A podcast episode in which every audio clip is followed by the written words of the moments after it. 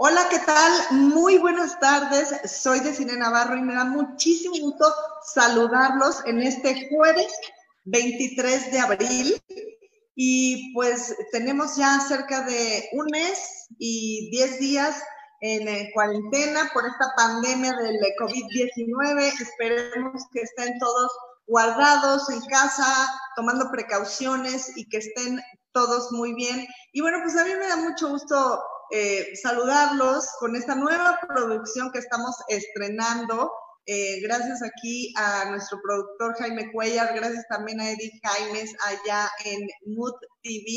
Y bueno, con una tecnología pues que nos permite eh, pues estar en distintos puntos de la República Mexicana y transmitirlo desde todas nuestras plataformas que son Twitter, Facebook, Instagram, eh, YouTube y también Spotify. Así es que pues les agradezco de verdad que estén con nosotros como todas las semanas con un programa súper especial. Y a mí me gustaría presentar primero que nada pues a, a, nuestra conductora también que me acompaña el día de hoy, que ella es Fernanda Betancourt. Es veracruzana, es activista, es abogada, es fundadora de Hijas de la MX y también es influencer política. ¿Cómo estás, Fer? Bienvenida, gracias por estar con nosotros. Hola, buenas tardes. Es un gusto estar aquí con ustedes y aparte es un honor estar con los invitados que tenemos de lujo, Emi y Gerardo un gustazo, pero ya tocará presentarlos. Así es, Fer, ¿cómo la has llevado esta cuarentena? Cuéntanos. Bueno, pues la cuarentena respetando este en casa, me la he pasado en casa. Tuve que viajar a Poza Rica el martes. Este, pero todo con cubrebocas, guantes, este, bien protegida pero comentaba en un video que me dio mucha tristeza ver que en Poza Rica este, no se están tomando las medidas. Creo que los, creo que ya se cansaron de la cuarentena y este, y están bajando la, la guardia. Ay, Fer, pero ya tenemos. ¿Se escucha eco? ¿Es mío? Hasta cocinando. No sé si alguien tiene por ahí eh, un, Facebook abierto o algo por el estilo. Oye, pues, el eco. ¿qué te parece si presentamos, pues, hoy vamos a hablar acerca de, pues, la libertad de expresión, pero también la ley de amnistía que fue aprobada en el Senado. Entonces, bueno, pues a mí me da mucho gusto presentar primero que nada a Gerardo Carrasco Chávez.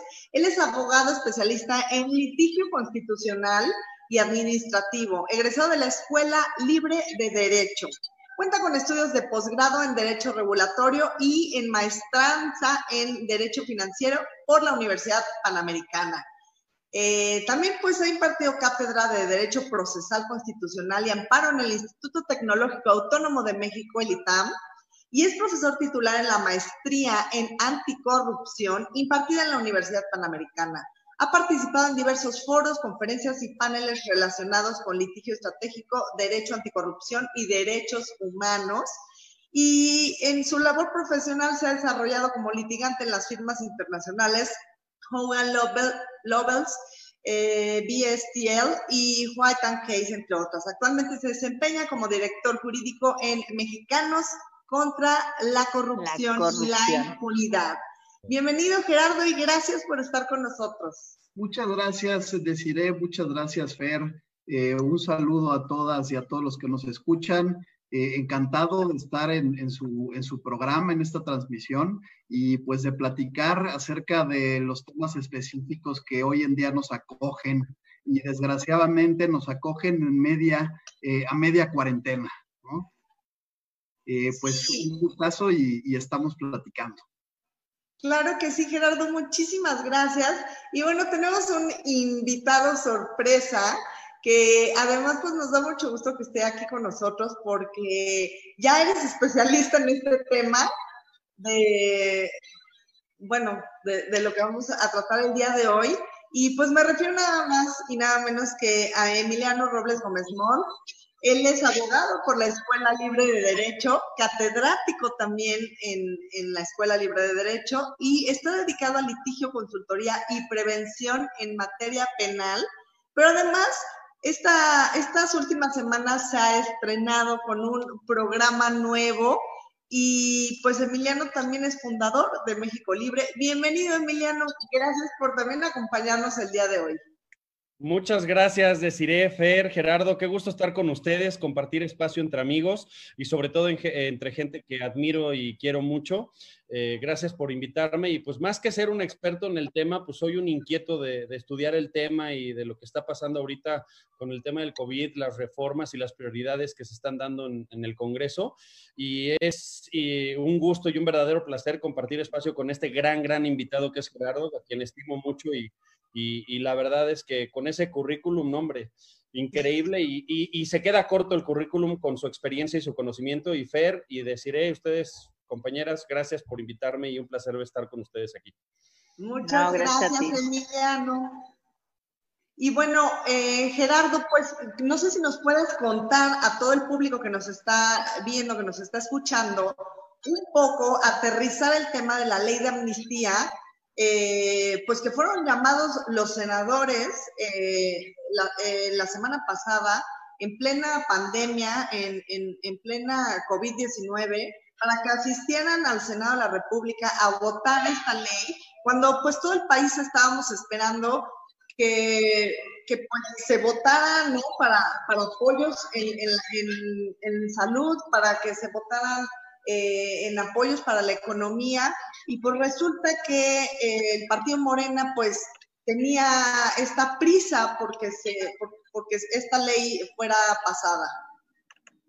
Y cómo no, eh, muchas gracias también por tus merecidas palabras, mi querido Emiliano, la admiración, el cariño mutuo, amigo, y qué gusto estar contigo en esta transmisión.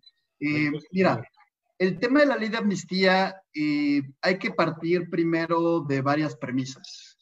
En primer lugar, la ley de amnistía considero yo que es una causa justa y noble. ¿Por qué?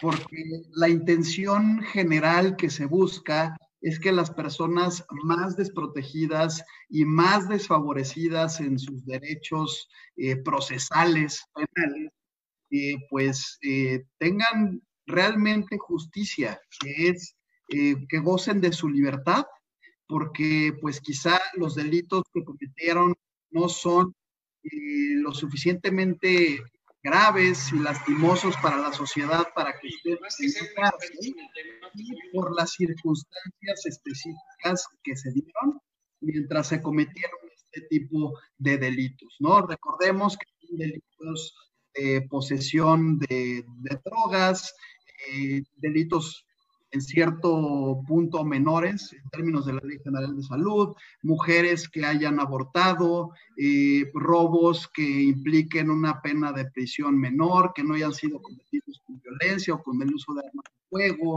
eh, incluye también pues otro tipo de, delitos cometidos por personas indígenas o personas que fueron obligadas o forzadas a cometer, a cometer los mismos, en fin, Creo que las intenciones son buenas, pero la 4T o la llamada 4T no está descubriendo el hilo negro.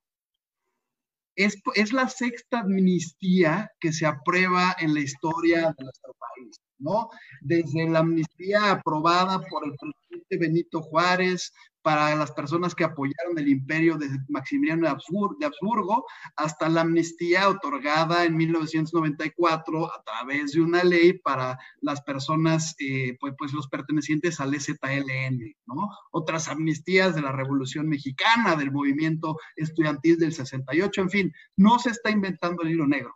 Pero la diferencia entre esas amnistías y esta nueva es que las anteriores trataban de pacificar cierto movimiento social eh, bajo el marco del cual se cometían ciertos delitos, en fin, pacificar al país.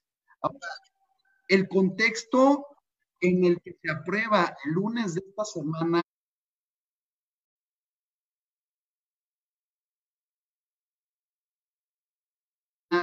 es engañoso.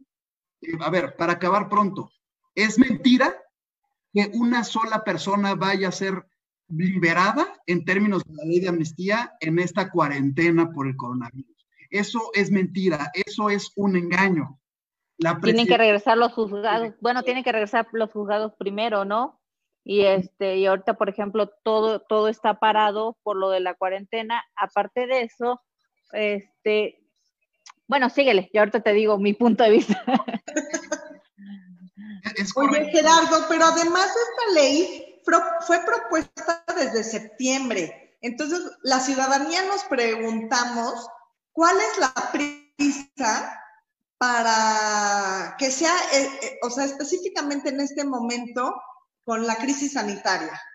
Si no va a haber liberación de, de, no va a haber liberación ahorita en la crisis.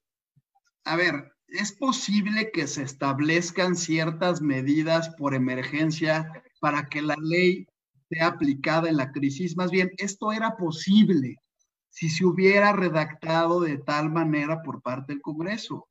Como bien dices, este es un proceso que viene a desempolvar el Congreso de la Unión, que inició en Cámara de Diputados como Cámara de Origen en septiembre, fue aprobada con ciertas modificaciones que se hicieron a la propuesta del presidente de la República y desde diciembre se pasó a la Cámara de Senadores para que fungiera como Cámara Revisora. Recordemos que en la aprobación de leyes, pues fungen las dos cámaras y entre la que se presenta eh, y en la que se presenta la iniciativa en primer lugar se le llama Cámara de Origen y la que eh, aprueba o modifica y se regresan ciertos comentarios es la Cámara Revisora. En este caso, la de origen fue la de diputados y la revisora fue el Senado de la República. Ahora, ¿qué pasa? El Senado aprueba el texto sin ni siquiera cambiarle una coma a la propuesta que emana de la Cámara de Diputados. Es decir, si tenemos un texto aprobado en septiembre, cuando no existía siquiera el coronavirus, y se aprueba este texto ahora, en plena crisis de coronavirus, y se vende políticamente como algo que va a beneficiar en plena cuarentena a estas personas, pero no se le adapta ni se le cambia nada para que precisamente puedan ser atendidas las personas de manera emergente, es una burla y es un engaño. Como bien dices, Fer, hay ciertos procedimientos que se tienen que respetar. La ley de amnistía que se promulgó y se publicó ayer en la noche en el diario oficial no ordena la liberación inmediata de las personas encarceladas. Establecen procedimientos específicos que según mis cálculos, la primera persona que resulte beneficiada de la ley será, si nos va, hasta octubre. ¿Por qué? Porque para que inicie el primer proceso, se tiene que crear una comisión especial por parte del Poder Ejecutivo y el Poder Judicial tiene que determinar los jueces que estarán resolviendo caso por caso. Se les da en esta ley aprobada 60 días hábiles que si no me fallan mis, mis eh, cálculos, querido abogado Robles y Gómez pues eh, son alrededor de dos meses y medio. Es decir, en dos meses y medio tendremos el, la el, el, inicio del primer o los primeros procedimientos, pero no solo esto, la propia ley indica que los procedimientos pueden tardar hasta cuatro meses. Imaginemos que se aprueba mañana eh, les dan 60 días hábiles, pero pueden hacerlo en el día uno. Si mañana se aprueban, bueno, para empezar, esto sería increíble y sería histórico que sucediera en México, porque yo no conozco un caso respecto de plazos que se pongan en artículos transitorios de leyes en donde no se vayan hasta el último día. Y, y, esto implicaría, pues entonces, que si inicia mañana el primer procedimiento, pues pueden tardar hasta estos cuatro meses y pues esto no va a beneficiar a una sola persona. Nos dijeron a los ciudadanos y a las ciudadanas mentiras desde el Congreso de la Unión, que son las personas que supuestamente nos representan para la expedición y emisión de leyes.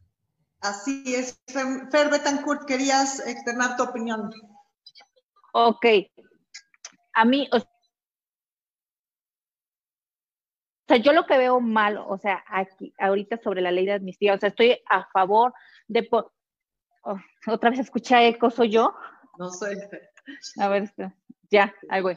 Yo lo que estoy viendo mal de la ley de amnistía es que, por ejemplo, ahorita en este, eh, en este proceso que estamos llevando la pandemia se van a perder, ya lo dijo, ya, ya lo dijeron 300 mil empleos. Entonces van a liberar a delincuentes que robaron menos de 50 mil pesos, pero es un delito, o sea, ¿y a qué van a salir? No van a encontrar, eh, no van a tener empleos formales y al liberarlos van a tener que salir a la calle eh, y se van a emplear en empleos informales o pueden volver a, robar. O sea, eso sí no me parece. Estoy a favor de las mujeres, de las que están detenidas este, mujeres por aborto. Estoy a favor de los de los indígenas que no, no tenían el traductor y obvio es un, juicio injusto, pero no estoy a favor de la liberación de los delincuentes que robaron menos de 50 mil pesos y que ahorita, con esta crisis que viene de desempleo, va a aumentar la inseguridad para el país. O sea, no creo que sea el momento. Emiliano Robles Gómez me, me, comentabas antes de entrar al programa acerca de, bueno, también todo este proceso que va a ser difícil que sea a nivel, eh, o sea, es a nivel federal, pero ya al, al trasladarlo a, a nivel estatal va a ser muy complejo y hasta cierto punto casi imposible de llevar. Es correcto, sí, mira, para complementar y me gustaría seguir la misma, el mismo hilo conductor que ha marcado Gerardo, porque ha sido súper puntual y, sobre todo tratando de que no se vuelva técnico esta, esta explicación para que sea entendible.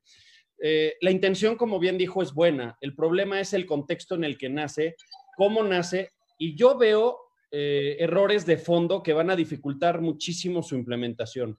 Retomando lo que decía, eh, a partir de la publicación el día de ayer, contamos con 60 días para que se nombre esta comisión. ¿Quién la va a integrar? ¿Cómo va a estar integrada? ¿Cómo va a conocer de los casos y las solicitudes que se presenten? Que además sabemos que en el foro federal no hay ni un solo caso de aborto, ni tenemos tampoco así casos de robo simple.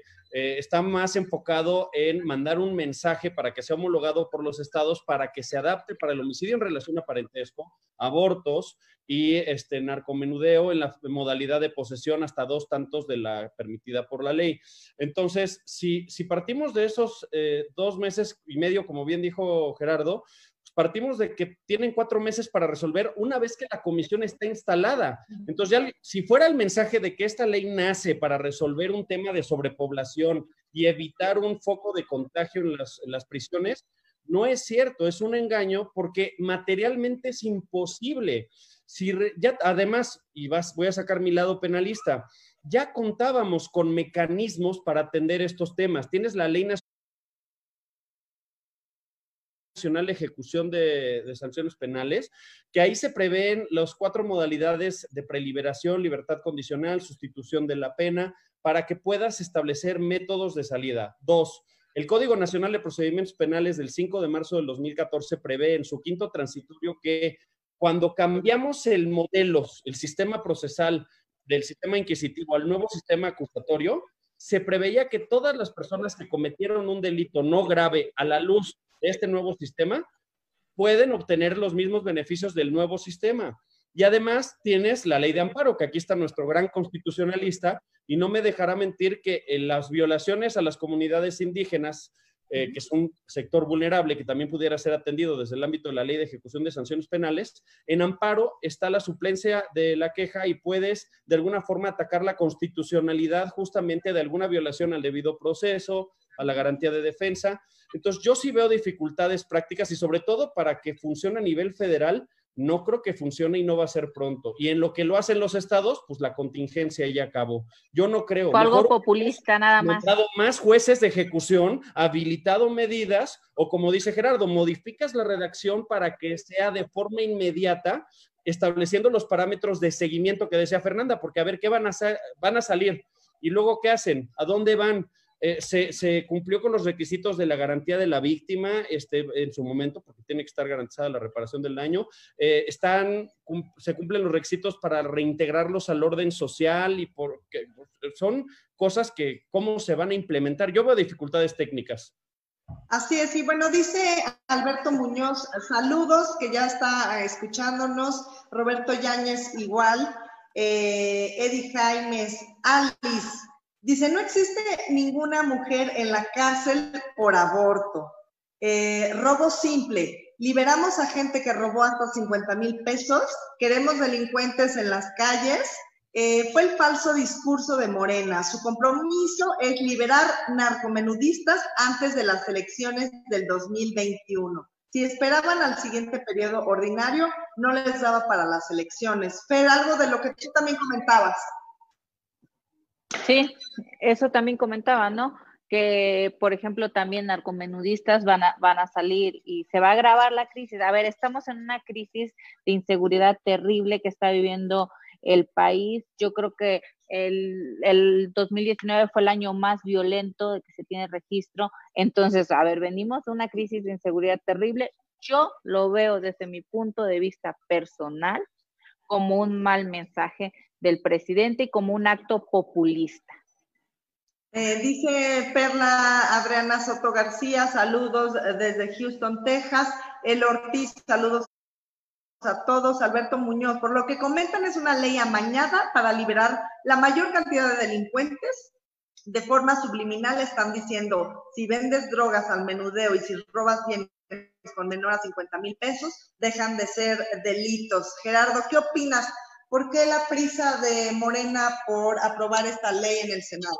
Mira, yo, sin, sin ser experto en temas políticos como, como si lo son ustedes, eh, a mí me parece una, un, un intento desesperado por ganar la popularidad que ha venido perdiendo de manera exponencial desde inicios de este año.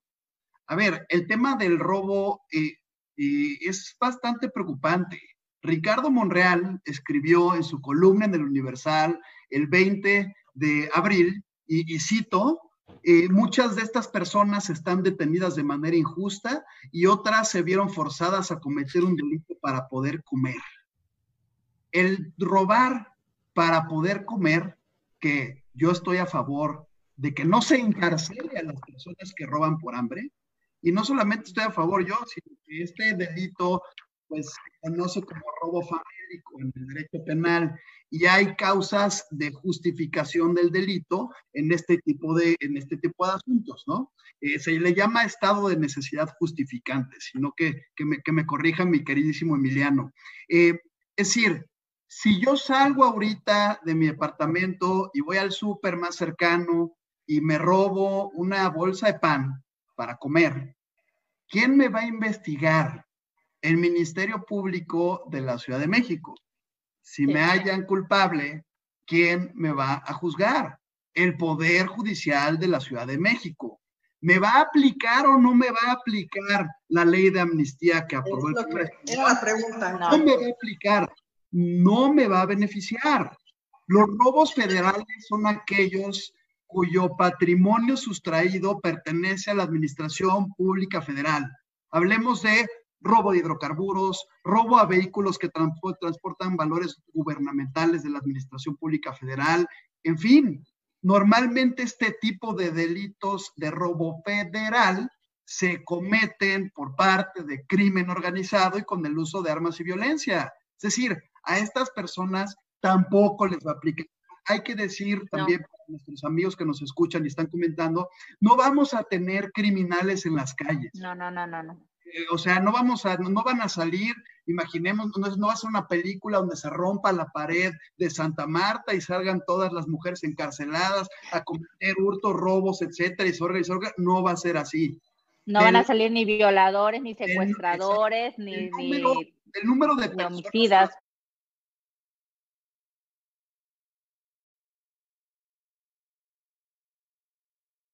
Aplicaría esa ley pues son personas que tienen que contratar un abogado y ganar el proceso de amnistía, que puede tardar hasta cuatro meses.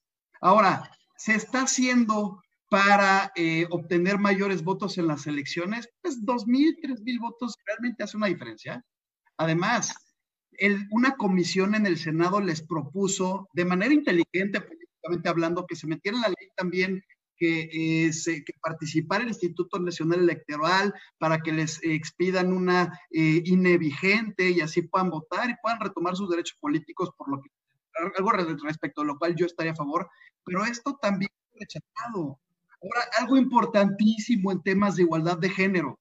Cuando llega la eh, iniciativa al Senado de la República se revisa por parte de dos comisiones, creo que es la de la, Comisión de, de, Justicia y la Comisión de Gobernación, ese dato ahorita no lo tengo a la mano, pero se le pide la opinión a la Comisión para la Igualdad de Género.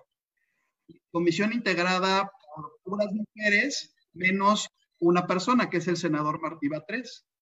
Esta comisión propone varios cambios pertinentes, adecuados a los procesos y que se le dé juego dentro de la propia ley, por ejemplo, al Instituto Nacional de las Mujeres, a la CONAPRED, al Instituto Nacional de Lenguas Indígenas, al Instituto Federal para la Defensoría Pública, para que estos tengan facultades de representar de manera gratuita y muchísimo más directa a las personas para que se beneficien de esta ley. Eh, todos estos cambios fueron rechazados. Incluso se puso en un artículo transitorio que la Secretaría de Gobernación emitirá un reglamento donde se establecerán normas muchísimo más específicas. A esta ley que tiene, si no mal recuerdo, siete simples artículos y en ese reglamento vendrán cuestiones de readaptación social, planes y políticas públicas al respecto, porque, eh, pues, como bien dice Fer, no puede salir a la calle eh, y que esto pueda ser una, una, una mejora respecto, respecto a su situación en prisión si ni siquiera sabe dónde va a vivir, si ni siquiera sabe de qué va a comer. Por último, la propia ley indica, y esto es rarísimo, nunca lo había visto yo tampoco, que eh, será la Secretaría de Gobernación quien... Así es la Secretaría. Promoverá en las legislaturas estatales eh, más leyes de amnistía para que esto aplique a los delitos del orden local. A ver, para empezar, por si existe la confusión, la Secretaría de Gobernación, ayer nos dimos a la tarea de hacer las 32 constituciones estatales, nada más por si acaso. Y los, la, Secretaría de Gobernación ni el presidente de la República tienen facultades para iniciar, para promover iniciativas de ley en ni un solo Congreso estatal. ¿Qué significa esto de promover este tipo de leyes? Ya vimos que Omar Fayad, ya vimos que pues él realmente no es priista, él pertenece al partido Morena en la práctica, pues ya presentó su ley de amnistía ante el Congreso, de, de como iniciativa ante el Congreso de Hidalgo. Entonces, esto de promoverá la CEGOP suena más a chantajeará de manera política y presionará políticamente a los congresos estatales para que expidan sus propias leyes de amnistía. Está muy raro, la técnica legislativa es deficiente, por eso mismo existen dos cámaras. Y la Cámara Revisora va a aprobar en los mismos términos lo que establece la Cámara de Origen, mejor hagamos un solo supercongreso. Sí. Claro. Emilia Robles bueno, ¿qué opinas de esta ley completa? ¿Qué, cuáles son las fallas que tú le ves? Mira, yo quisiera retomar, eh, y estaba tomando mis notas de, lo que decían Gerardo y Fer, y, quiero retomar con un tema que Fer dijo, de, de ahora resulta que ya puedes robar y ya no es delito. No, no, a ver, esto es muy importante aclararlo. Esta ley de amnistía es, aplica hacia el pasado, no hacia el futuro. No, no suprime los tipos penales y los delitos previstos en, los códigos penales estatales y federal, en este caso, eh, para materia de los delitos que se van a ver beneficiados. Se trata de aplicar hacia atrás, es decir, procesados y sentenciados para atrás eh, y, en efecto eh, no aplica al futuro. Entonces no puedes llegar y decir, ay, yo mañana robo y pues ya la libre. No, no, no. Se seguirá el proceso como se tiene que seguir de forma habitual. Eh, también un tema importante que dijo hace rato Gerardo y no lo mencioné, era el tema de la naturaleza de una ley de amnistía.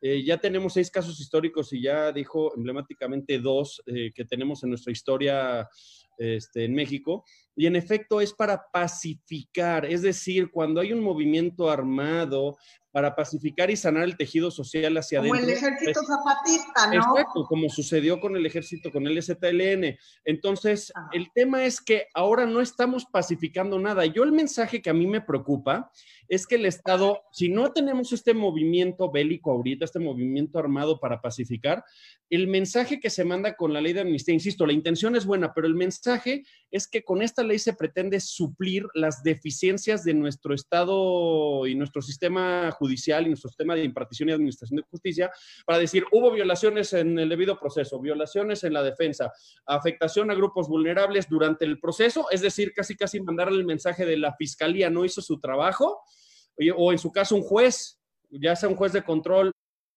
o un juez de un tribunal de enjuiciamiento no hicieron su trabajo de velar por los derechos constitucionales de las víctimas y o imputados en este caso, y con esta ley pretende suplir las deficiencias de nuestro sistema de impartición de justicia. Eso es grave porque es, un, es una naturaleza diferente. Y también decía algo, Gerardo, bien, bien importante, el estado de necesidad. No necesitas la ley de amnistía para resolver casos de delitos de bagatela, delitos de cuantía menor o, o donde ya nuestro sistema ya prevé esas soluciones. Nosotros, para que sepa tu audiencia, va a decir, tenemos un código penal que establece una parte en donde establece cómo se puede cometer un delito y qué integra ese delito. Y bien dice Gerardo que dentro de ese, de ese apartado se prevé las causas de justificación, es decir, aquellos casos en donde sí se comete un delito, pero el Estado, analizando caso por caso, decide no, no este, procesar a una persona, el robo famélico, el aborto, por ejemplo, de una mujer que el producto fue víctima de, una violación. Pues claro que puede ser que haya un aborto, pero pues lo que motiva a la, a la persona, al sujeto activo, como se le llama, que es el que lo comete, es algo que no puede ser penado.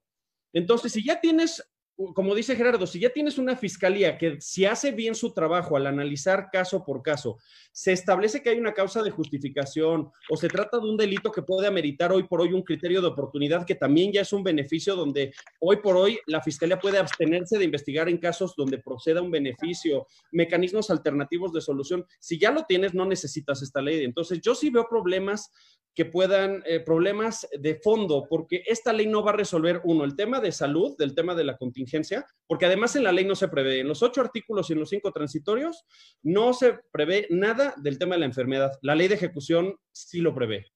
Entonces yo veo que esta ley realmente, pues, va a tener problemas de aplicabilidad y como bien dice Gerardo, creo que es un, un tema que de origen es bien intencionado, pero ya teníamos modelos que si se trata de obtener un beneficio inmediato, pues hubieran uh, utilizado herramientas que ya teníamos, ¿no? Y, no sé ahí qué opine Gerardo, a mí sí me gustaría enriquecer un poco el debate porque la ley prevé el tema de, la, de que el amparo, si hay un amparo pendiente, se va a sobreseer se tiene que modificar la ley de amparo, tendría que incorporarse como una causa de sobreseimiento, porque también prevé el tema de, que se quedará sin materia el, juicio de amparo de todos aquellos que presenten su solicitud, ¿no?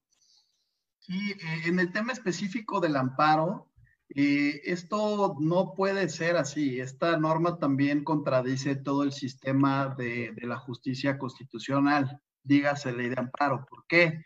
porque las causas de sobreseimiento, o vamos, mejor dicho aún, las causas de improcedencia del juicio de amparo, o castellano, aquellas razones por las cuales tu amparo eh, no va a, prosperar desde un inicio, o este va a ser, o a este se le va a dar carpetazo, únicamente según la propia ley de amparo, eh, pueden emanar de la Constitución de la jurisprudencia, es decir, de los precedentes obligatorios emitidos por parte del Poder Judicial de la Federación o por la propia ley de amparo.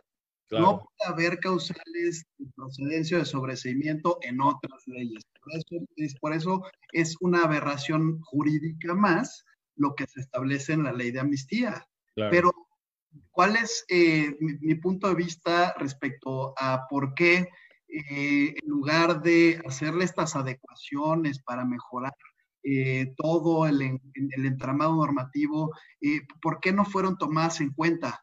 No es que la 4T realmente quiera perjudicar a estas personas y hacer más difícil sus procesos. Yo creo que es un tema político por sacar las prisas y obtener un aplauso eh, y, poder tener una medalla desde la palestra mañanera.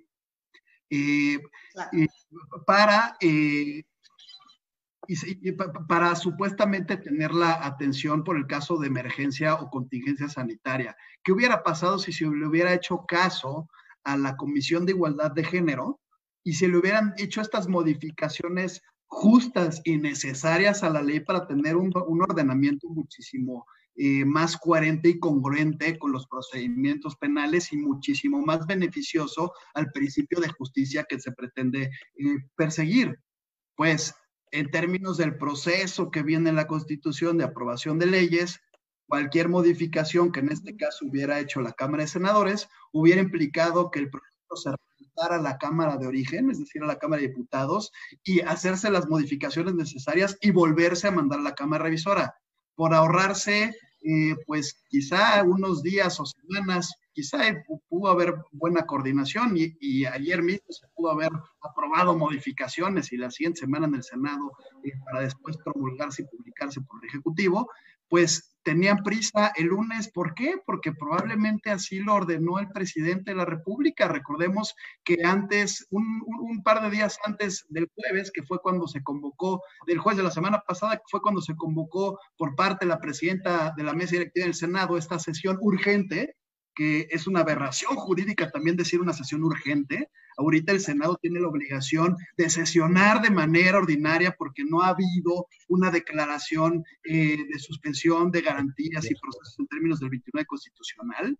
Eh, pues eh, fue, dos días antes tuvieron una muy buena charla en el Palacio Nacional el presidente de la República y Ricardo Monreal. Entonces, pues esto viene efectivamente de una orden y si el presidente se aprueba el lunes, se aprueba el lunes. Oiga, presidente, pero se pueden hacer algunos cambios. Mire, ni siquiera se mete a la Comisión Ejecutiva de Atención a Víctimas, habrá que ver el gobierno. No me importa, se aprueba el lunes, hacen como yo digo. Entonces, así salió.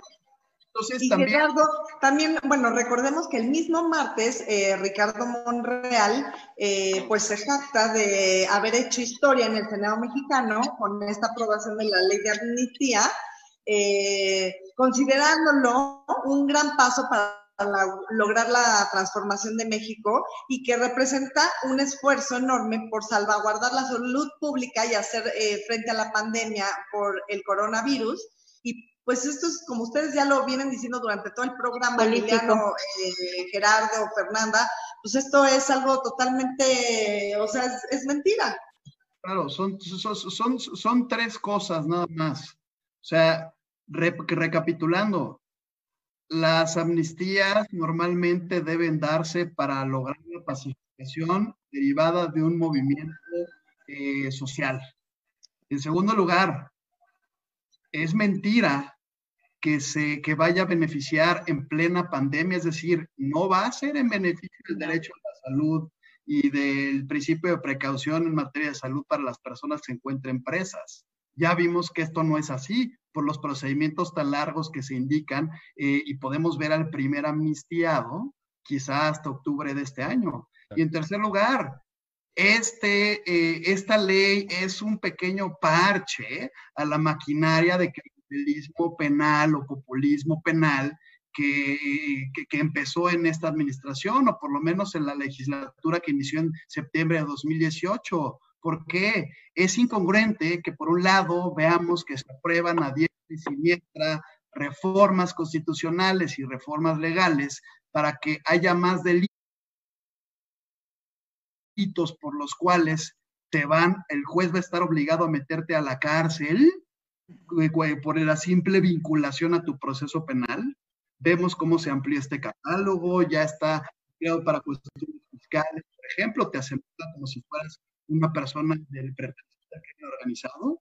Y por otro lado, vemos cómo se quiere beneficiar a las personas imputadas o a los reos. Entonces, en conclusión, vemos que la ley de amnistía va a ser una, eh, va a provocar una amnistía sin paz, una amnistía sin salud y una amnistía sin justicia.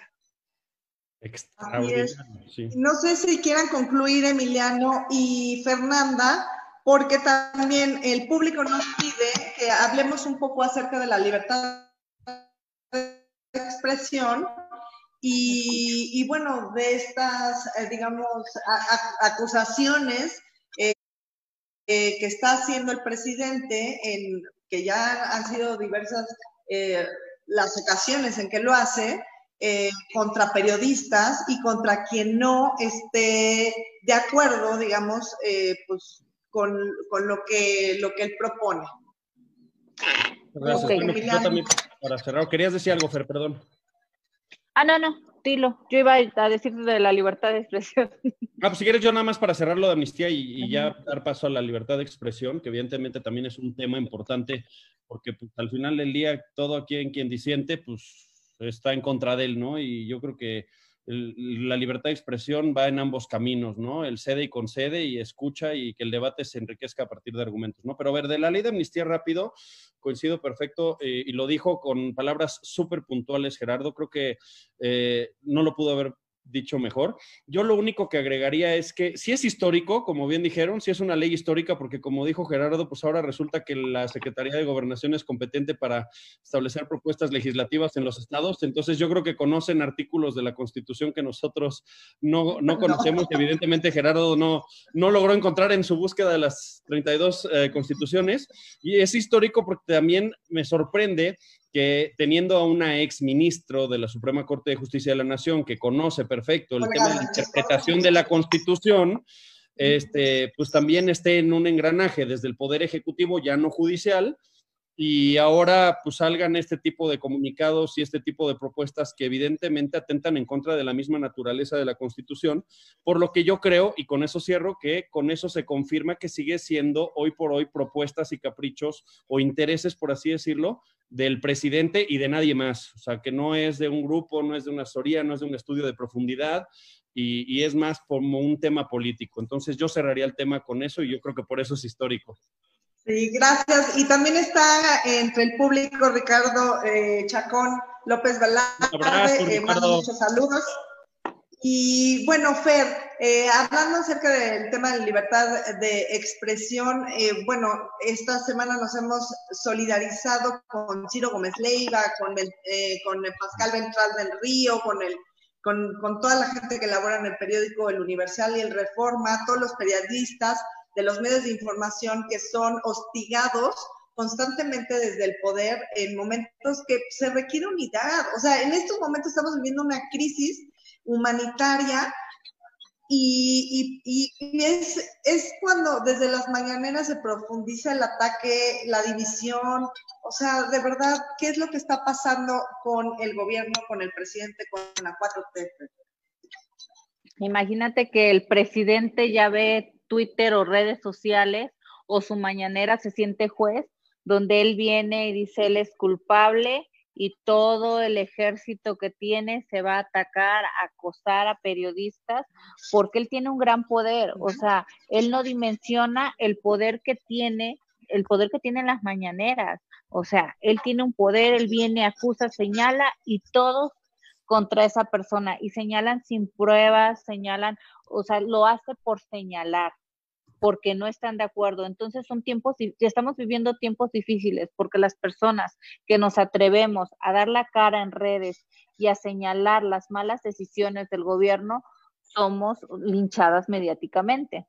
Entonces es, totalmente reprobable lo que está haciendo el presidente, lo veo muy, muy mal, porque como dices, es tiempo de unión. Tenía, tenía él la gran oportunidad en la pandemia de unirnos, de, de, ser un presidente para todos. ¿Y qué hizo? Siguió con su división. O sea, es tan chiquito que no pudo ser grande en la pandemia. O sea, realmente es lamentable lo que pasó. Tenía una oportunidad, una gran oportunidad y la desaprovechó se quedó enano.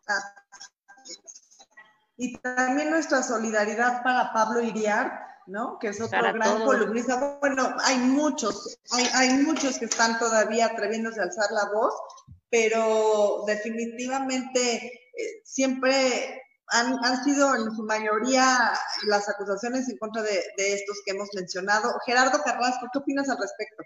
Mira, a mí me gustaría empezar eh, citando un párrafo que escribió en su columna de hoy Salvador García Soto, en donde desde mi punto de vista destruye el concepto cuarta transformación en unas pocas líneas. Se los voy a leer.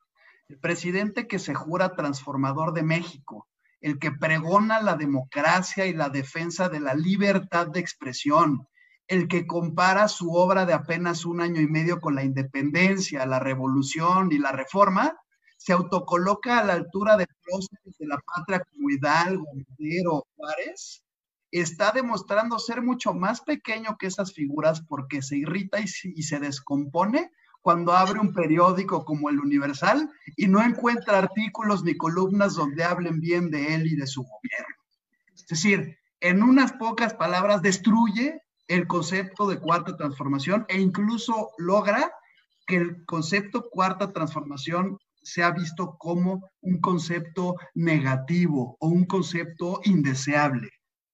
Ahora, vemos, eh, nosotros también hemos sido atacados y nos han tratado de linchar desde la palestra mañanera, recordamos todos los temas, bueno, pues cualquier investigación que sacamos de mexicanos contra la corrupción o cualquier litigio, háblese los litigios del aeropuerto de Santa Lucía o de las investigaciones de Carlos Lomelí, del superdelegado este que estaba coludido con el sector salud para ganar contratos millonarios por adjudicación directa, o cualquier tipo de artículo que le incomode a, quien vive en Palacio Nacional, pues automáticamente vemos un tratar, un linchamiento político. ¿Cómo he tratado en lo personal de lidiar con esto? Porque también lo personal yo he sido atacado en mañaneras, pues verlo como música para mis oídos. Cualquier ataque desde la palestra mañanera va únicamente a significar que algo está haciendo bien, que algo mexicanos contra la corrupción y la impunidad está haciendo bien. Lo mismo deberían pensar Broso, de Mola, Ciro Gómez Leiva, Pascal Beltrán, del Río, cualquier, Denise Dresser, cualquier persona que escribe una columna diciendo la verdad. Si esta es atacada desde el Palacio Nacional, véanlo como que están haciendo bien su chamba. el periodismo no existió para estar alineado al poder. El periodismo no eh, logró el reconocimiento de todos los derechos relacionados con la libertad de prensa eh, para estar aplaudiendo lo que hace un presidente de la República. el, el periodismo existe para criticar. Los políticos de oposición la sociedad civil existe para criticar y proponer. Entonces, ¿cómo se puede construir una mejor democracia? Pues atendiendo y escuchando las críticas que por supuesto hay periodistas mentirosos y hay periodistas eh, malos y hay periodistas que inventan noticias, los hay, pero no significa que si un periodista dio una nota equivocada, que ya sea un mentiroso, igual se equivocó. ¿no? Entonces, ¿cómo se puede construir mejor?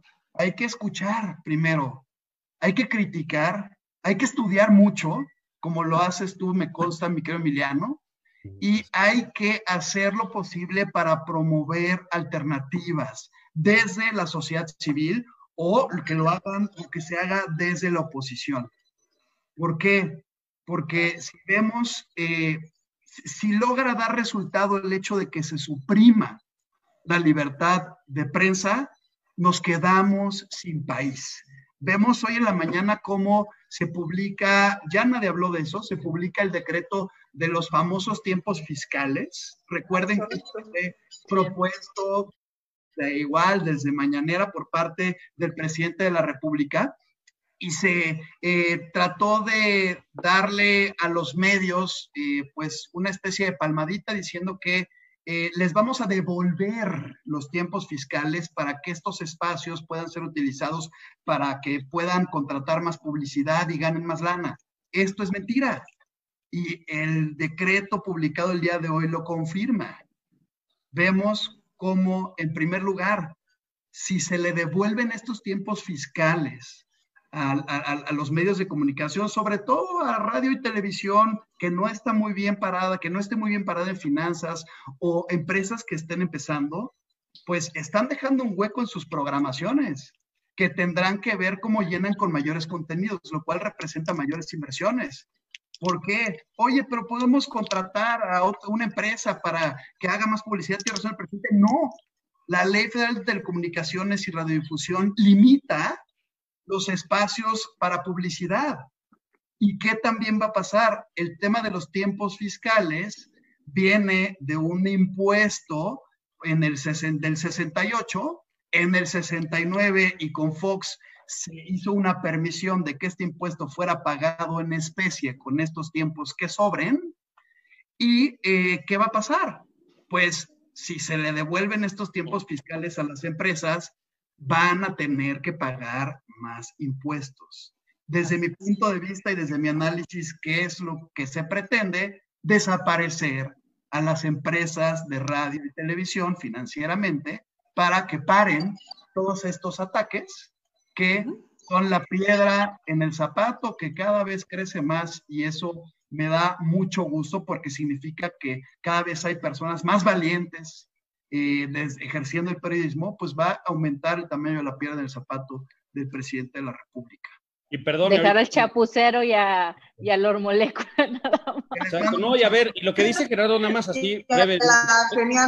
En 20 segundos lo que dijo Gerardo es cierto. A ver, el presidente cree y, la 4T cree que nosotros lo que buscamos es destruir y, tumbar la 4T. No, a ver, como mexicanos eh, lo que queremos es ver a México crecer, ver a México fuerte democráticamente, ver un país con instituciones sólidas, con una constitución fuerte, con un país en desarrollo y crecimiento. Al contrario, lo que queremos es más, me hubiera gustado que nos callara la boca, como dicen, porque si le va bien a México, la, democracia y la posición de los grupos que están eh, accesando a los puestos en el poder democráticamente hablando va a ser una competencia mucho más sana porque partes de un país con un Estado de Derecho en crecimiento. No queremos ver a México mal, al contrario, queremos verlo bien. Y nos sumaríamos todos a las causas del gobierno si las causas del gobierno, como dijo Fer, son incluyentes y para el gobierno y por el gobierno. Yo ahí coincido plenamente con Fer. Así es. Y bueno, dice Lili Cabrera, saludos a todos. Gabriel Salcido, saludos. Eh, Leslie Cano, saludos cordiales a todos. Arturo, eh, Arturo Mo, coincido en que se trata de una cuestión política, no en el momento de esta ley. Muy buenas todas sus opiniones. Alberto Muñoz, también puede ser un tema electoral. El próximo año hay elecciones y por lo que comentan, quienes se acojan a esta amnistía ya pueden estar libres para las fechas de las elecciones y obviamente ellos y sus familias van a emitir un voto de agradecimiento por Morena. Eh, Arturo Mo, la ley de amnistía además es contraria a otras reformas que han sido impulsadas por el actual gobierno, como la reforma constitucional del artículo 19, que aumenta los delitos de prisión oficiosa, así como la ley de extinción de dominio, que atentan contra la presunción de inocencia. Ricardo Chacón López Velarde, saludos a todos y felicidades por el programa y el tema. En Twitter mandé también algunas preguntas e inquietudes. Bueno, nos quedan eh, unos minutos más. A mí me gustaría, en lo que encuentro eh, estas preguntas del abogado eh, Ricardo Chacón, pues si pudiéramos ir haciendo conclusiones rápidamente. Muy bien, eh, muchas gracias, Desiree. Bueno, pues eh, conclusiones respecto de temas de ley de amnistía, de libertad de expresión o ambas. Pues brevemente tu, conclusión, pero, pero me están pidiendo que si por favor puedes hacer eh, una, una conclusión de la libertad de expresión, por favor, Gerardo. Por supuesto. Eh, desde mi punto de vista, hemos visto cómo eh, por el paso de las décadas, el gobierno o, quien detenta el poder va perdiendo terreno en favor de la ciudadanía que trata de ejercer su libertad de expresión y por el otro lado su libertad de, prensa de, manera libre. Por supuesto hay responsabilidad de quienes informan, de quienes dan la noticia, deben de cumplir evidentemente con todos los lineamientos de la ética del periodismo, pero, eh, y, vimos cómo, para mí, a ver, yo, yo, soy todavía, todavía muy chavo, pero desde mi punto de vista fue a partir del 2000, cuando eh, pues se dio esta alternancia, cuando de verdad empezaron a crecer este tipo de instituciones y empezamos a dejar de ver personas muertas por ejercer su libertad de expresión, lo cual sigue hasta ahora. Hay que decirlo. Yo la verdad estoy seguro que por expresarme no me va a matar el gobierno. Te mata el crimen organizado por expresarte. Vemos cómo eh, desgraciadamente va aumentando el número de homicidios en contra de periodistas pero esto es parte de lo que hace el crimen organizado. Pero el gobierno hoy en día ya no te mata. Pero, ¿cuál es el problema? Que puede terminar con tus finanzas y puede terminar con tu reputación. La agenda pública la marca el presidente todas las mañanas, al igual que la agenda mediática. Si se realizan ataques a diestra y siniestra, por otro lado vas a tener personas amenazándote, no el gobierno, pero quien cree que va a quedar bien con el gobierno por eso te va a estar amenazando o te va a estar atacando o va a estar violando tu privacidad. Y pues esto, desde mi punto de vista, si bien no implica una regresión en materia de seguridad necesariamente por parte del gobierno, sí puede poner en problemas a las personas que están informando de manera libre y a los tan atacados columnistas que de manera informada o desinformada ponen su opinión en un escrito que publican cada semana o todas las mañanas. Entonces, ¿qué es, pero qué políticamente, por qué están creciendo estos ataques? ¿Por qué vemos que realmente ya le está pesando el presidente de la República enfrentarse con su peor enemigo. Su peor enemigo no es Calderón, su peor enemigo no es, eh, no son los partidos políticos, su peor enemigo no es la sociedad civil, su peor enemigo es la realidad. Está empezando a estrellarse con la realidad y está viendo cómo su proyecto de nación no va a dar resultados. Entonces, mi recomendación nuevamente, cómo deben sentirse o cómo debemos sentirnos las personas atacadas desde la palestra mañanera. Debemos sentirnos halagadas porque significa que nuestro trabajo está generando frutos. Gerardo Carrasco, muchísimas gracias por haber estado con nosotros. Eh, Fer Betancourt y Emiliano Robles Mont, tenemos un minuto para despedir el programa. De verdad, les agradezco mucho y pues su despedida. Mi despedida rapidísima. Sin libertad de expresión no hay democracia y lo que quiere el presidente son aplaudidores y eso le perjudica a él también. Muchas gracias, Fer Betancourt. Gracias por estos tres grandes abogados y cerramos contigo, Emiliano Robles Gómez Montt. Muchas gracias. Pues bueno, respecto a la ley de amnistía, pues ya es una realidad. Hay que ver cómo se implementa. No queda más que ver los resultados y, ver cómo funciona. Por lo que respecta al tema de la libertad de expresión, yo lo que puedo decir es que las palabras educan, pero el ejemplo arrastra. Y si tenemos un presidente que diario dice y predica la unión entre toda la ciudadanía y todos los mexicanos y es el primero en atacar a los neoliberales y conservadores y echar culpas del pasado y no asumir el liderazgo presidencial que hoy tiene, pues evidentemente está enviando un mensaje de hecho que afecta y va a afectar a cómo se recibe ese mensaje. Entonces, tiene que respetarse la libertad de expresión, pero a partir del ejemplo, porque lo que se dice con la boca se tiene que sostener con los pantalones. Gracias. Eso. Muchísimas gracias. Soy de Sirena Navarro. Estamos transmitiendo desde la plataforma de Mood TV. Gracias al productor eh, Jaime Cuellar. Gracias en los controles también allá a Juanma, eh, Mood TV, Eddie Jaimes, somos hijas e hijos de la MX y bueno, pues hoy tuvimos un gran programa con estos tres eh, abogados excepcionales. Nos vemos la próxima semana. Soy de Navarro. Cuídense mucho en su casa, por favor, no salga. Gracias, Fer. Gracias, Gerardo. Felicidades a ustedes.